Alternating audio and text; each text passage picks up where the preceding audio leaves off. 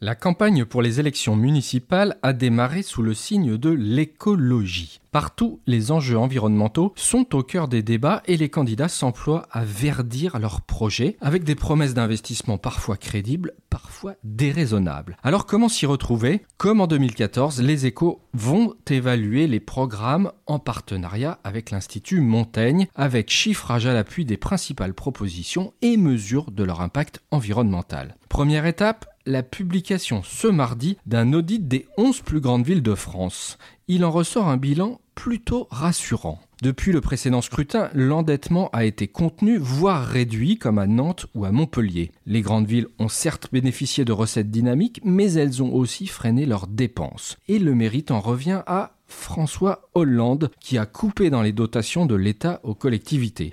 Une méthode brutale mais efficace. Dans un premier temps, malheureusement, cela s'est fait aux dépens de l'investissement, mais le serrage de vis a gagné peu à peu les dépenses de fonctionnement avec la méthode Macron cette fois, à savoir une contrainte globale moins forte, mais des obligations ciblées d'économie. L'audit de l'Institut Montaigne montre que pour les grandes villes, il reste cependant un potentiel d'économie important sur les dépenses de personnel, comme à Paris ou à Marseille. Autre fait saillant, certaines grandes villes ont certes assaini leurs comptes, mais cela s'est fait sur le dos de leurs métropoles qui ont récupéré des compétences et aussi des dettes. Vous pourrez retrouver sur notre site et celui de l'Institut Montaigne tous ces carnets de santé financiers.